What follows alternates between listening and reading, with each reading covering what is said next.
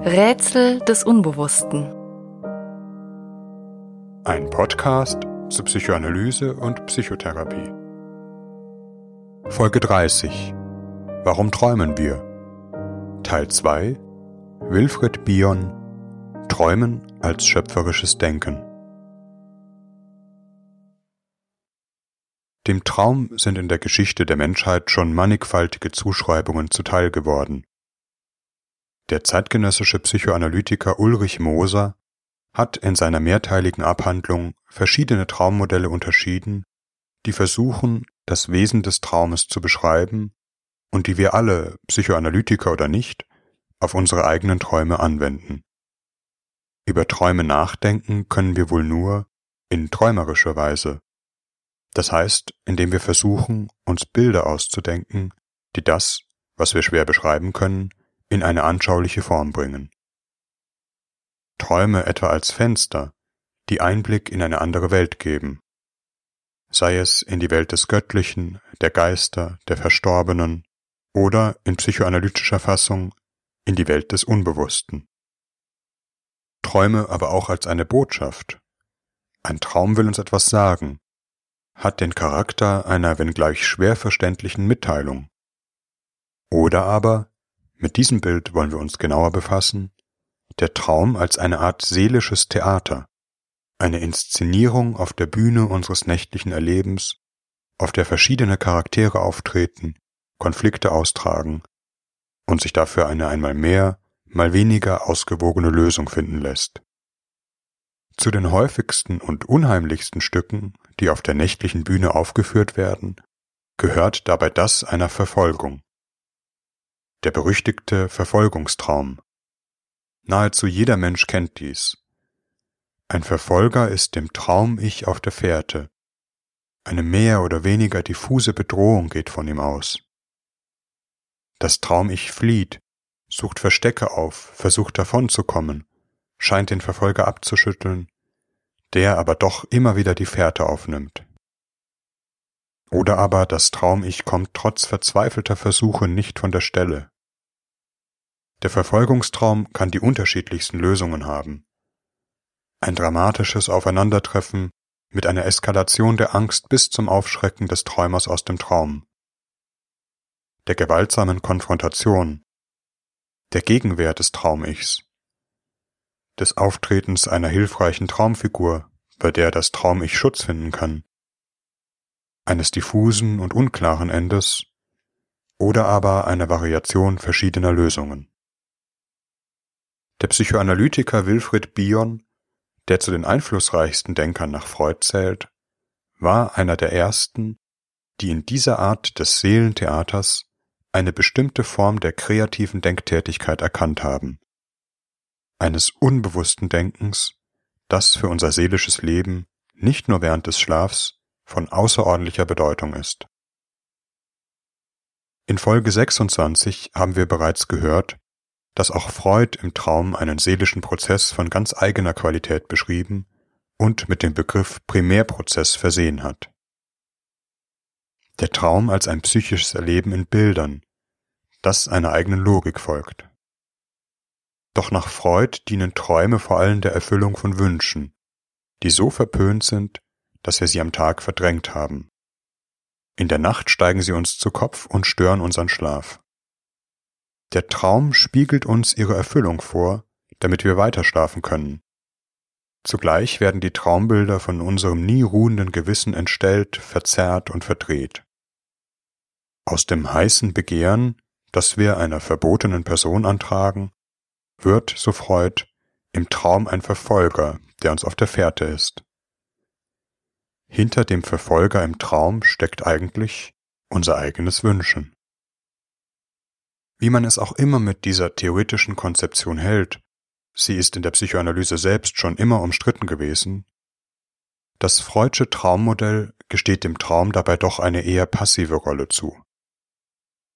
Der Traum reagiert auf innere Regungen und Wünsche, die er zu erfüllen versucht.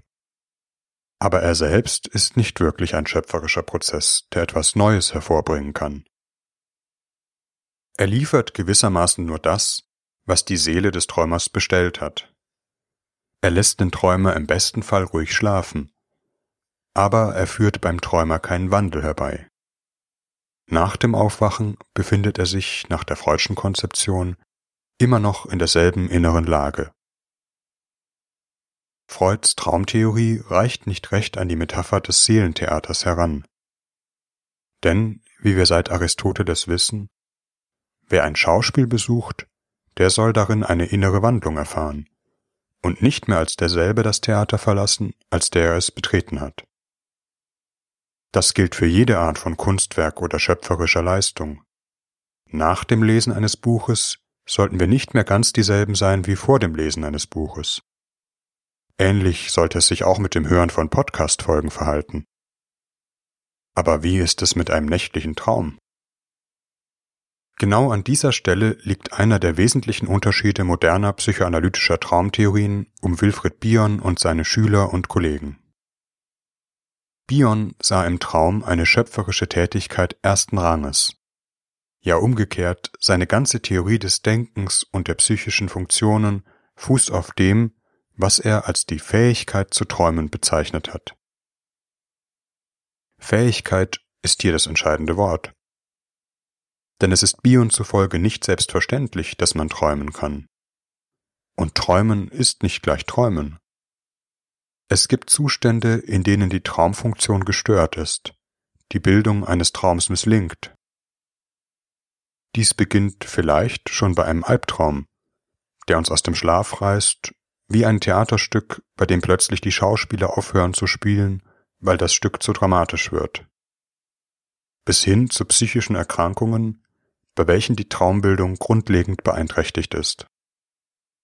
Von Menschen in akuten Psychosen oder mit schweren strukturellen Störungen weiß man etwa, dass ihr Träumen einen ganz anderen Charakter hat als das von Menschen mit einer intakten und stabilen Ich-Funktion. Das Träumen wird oftmals als eine Fortsetzung der Halluzination erlebt. Das paranoide Erleben oder die Verfolgungsängste verlängern sich in den Schlafzustand. Dem Traum gelingt es nicht, etwas anderes zu schaffen.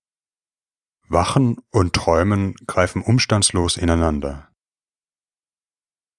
Oder aber Träume, die keine kohärenten Bilder schaffen, sondern eine chaotische Folge von Erinnerungsfragmenten und Gefühlen darstellen, die nicht zu einer Geschichte geformt, sondern in ihre Einzelteile zersprengt aus dem psychischen Erleben ausgespien werden, sogenannte evakuierende Träume. Oder ein zerfahrenes Träumen, in denen der Träumer durch die immer gleiche Szenerie irrlichtert, wiederum mit dem Gefühl verbunden, weder wirklich schlafen noch wach sein zu können. Wie es etwa Menschen nach exzessiven Computerspielen berichten. Träumen zu können bedeutet, uns in einem integrierten psychischen Zustand zu halten, Schlafen und Wachen zu trennen, die Welt des psychischen Erlebens zu sortieren, Bion spricht von einer inneren Kontaktschranke, die den Grenzverkehr zwischen unbewussten und bewussten Erleben regelt.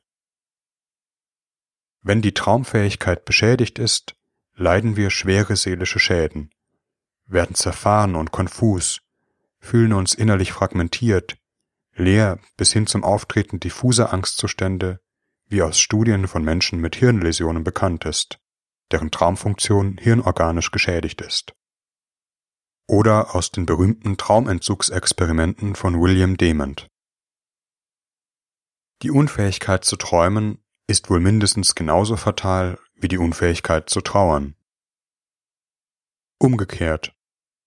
Wenn jemand anfangen kann zu träumen, seine inneren Zustände, Konflikte und seinen Schmerz auf die innere Bühne zu bringen und dort verhandeln kann, ist dies meist ein Zeichen für eine Genesung und für die Erschließung neuer seelischer Räume.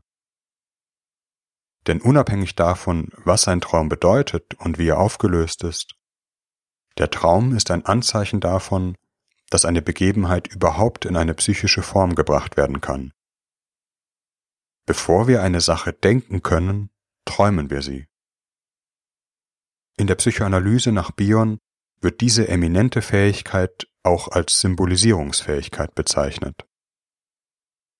Symbolisierung in diesem Sinne, dass eine psychische Repräsentanz, also etwa ein Bild, eine Fantasie, ein Gedanke, für einen inneren Zustand geschaffen wird, der vorher völlig ungreifbar, unklar, vielleicht nur auf einer ganz konkreten und körperlichen Ebene erlebbar war.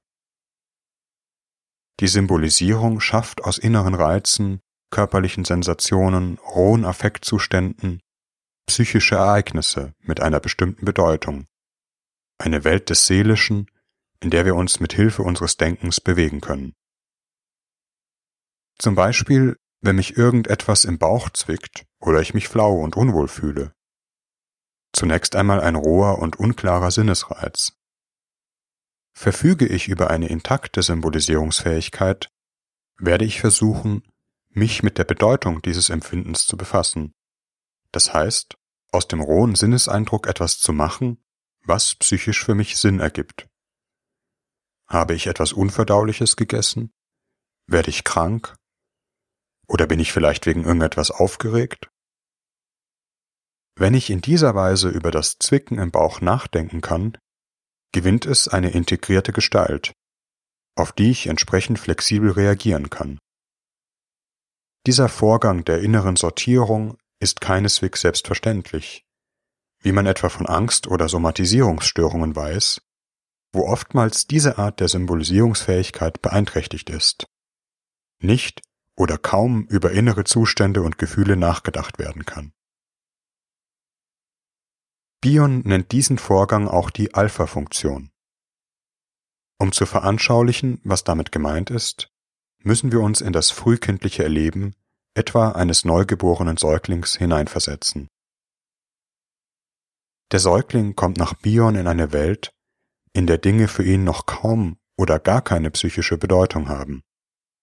Alles, was geschieht, seien es äußere Ereignisse wie Geräusche und Lichtreize, vor allem aber auch innere körperliche Vorgänge, ein Grummeln im Magen, Hunger, Erschrecken, Frustration, Angst.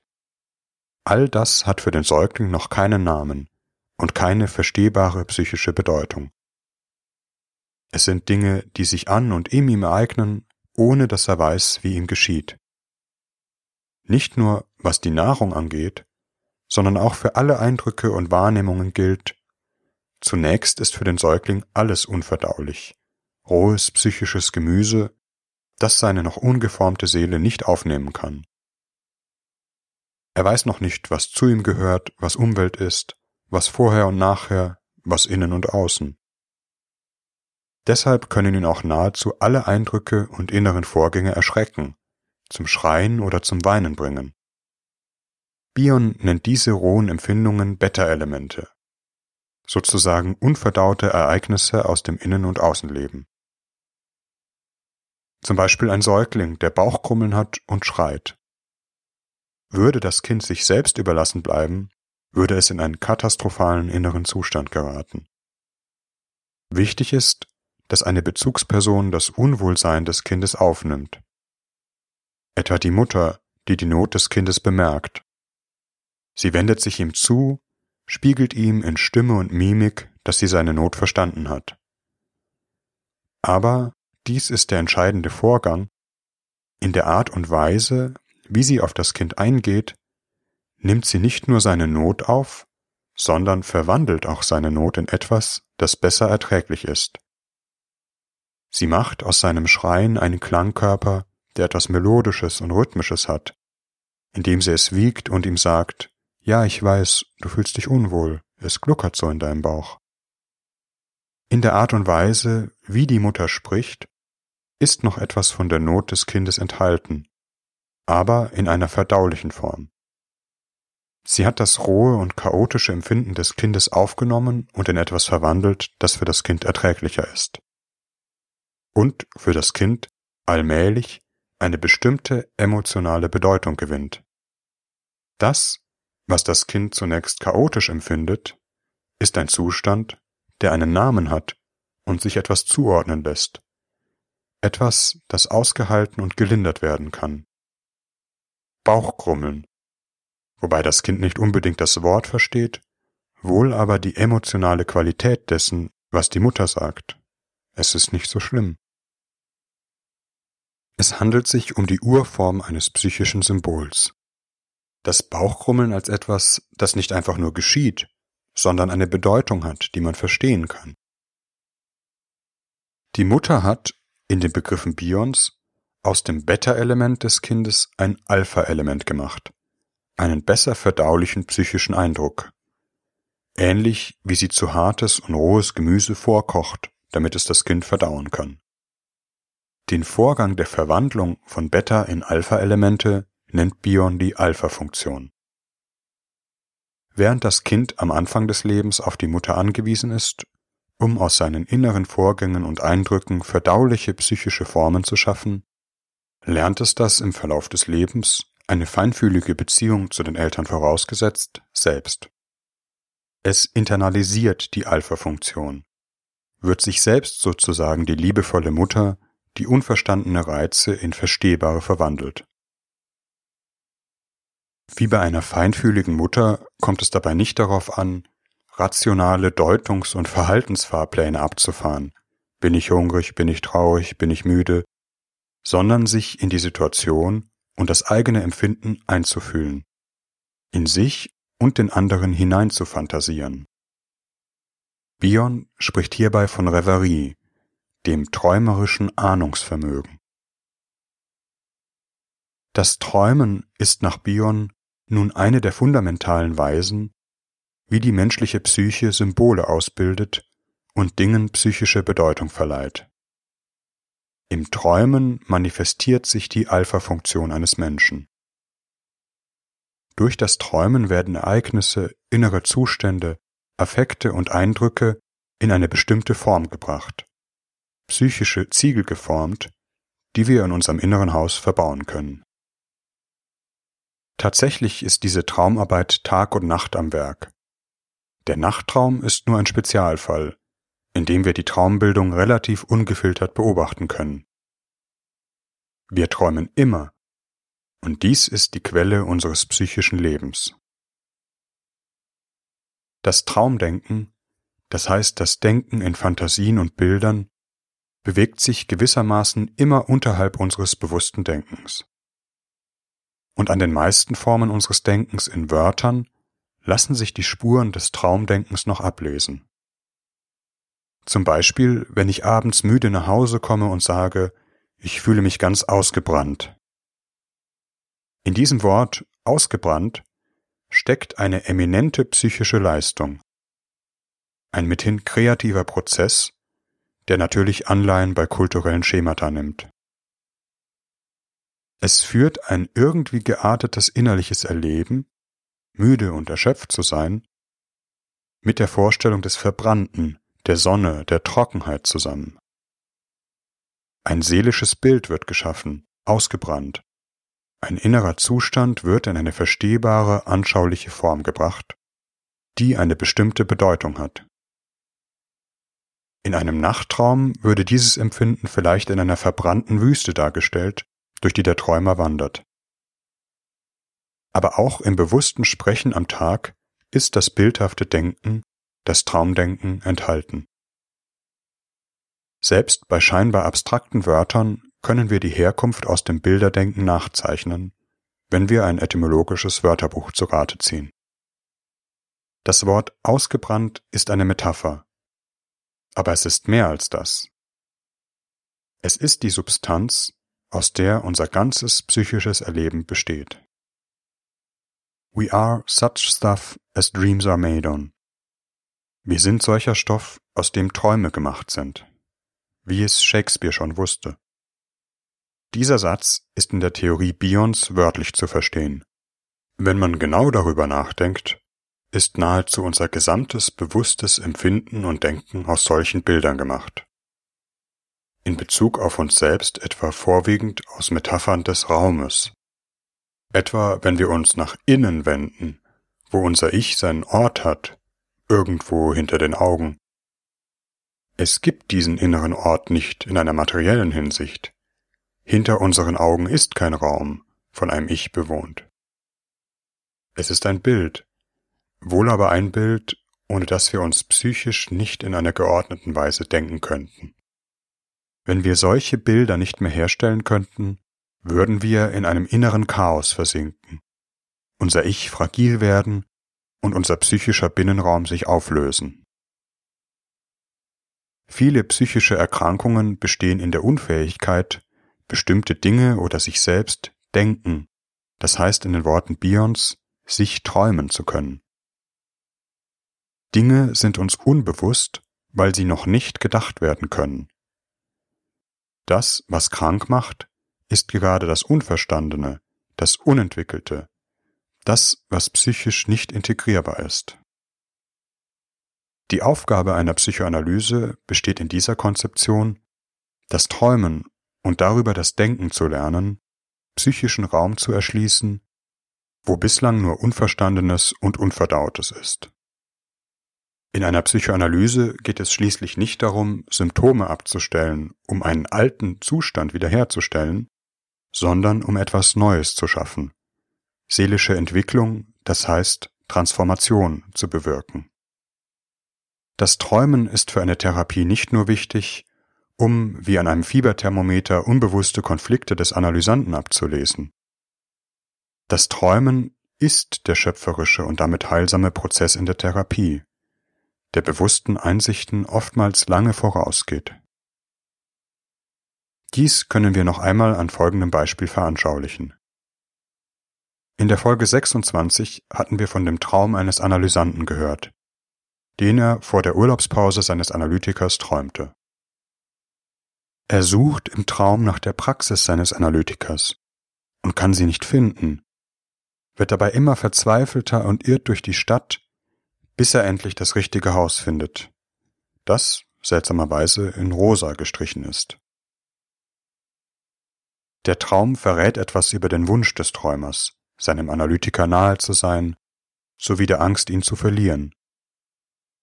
Aber auch von der Angst vor einer zu großen Nähe, etwa in eine rosa Angelegenheit verstrickt zu werden. Vor allem aber zeigt er eine seelische Arbeit an einem bestimmten Thema an, hier der Trennungsangst. Dies ist vielleicht die Überschrift des Stückes, das in diesem nächtlichen Theater aufgeführt wird. Der Analysant kann bewusst noch nichts von seiner Trennungsangst fühlen. Auf die Frage des Analytikers, was er gegenüber der bevorstehenden Urlaubspause empfindet, antwortete er ehrlich, eigentlich macht mir das nicht groß was aus. Ich habe nicht das Gefühl, dass mich das berührt. Wenn da nur nicht immer dieses Herzrasen wäre. Der Analysant fühlt noch nichts von seiner Trennungsangst. Sie hat noch nicht die Gestalt eines bewussten Gedankens. Wohl aber kann er sie träumen. Der Traum wandelt einen diffusen Zustand, der vielleicht bislang als ein bloßes Herzrasen empfunden wurde, in eine Folge von Bildern und Szenen um. Eine Geschichte von einer verzweifelten Suche nach einer Person, die sehnlich vermisst wird von der nicht sicher ist, ob sie noch da ist. Die Traumbildung gelingt. Der Träumer kann die innere Vorstellung in sich aufrechterhalten, dass der Analytiker noch da ist, dass er ihn erreichen kann, auch wenn er sich dessen noch sehr unsicher ist.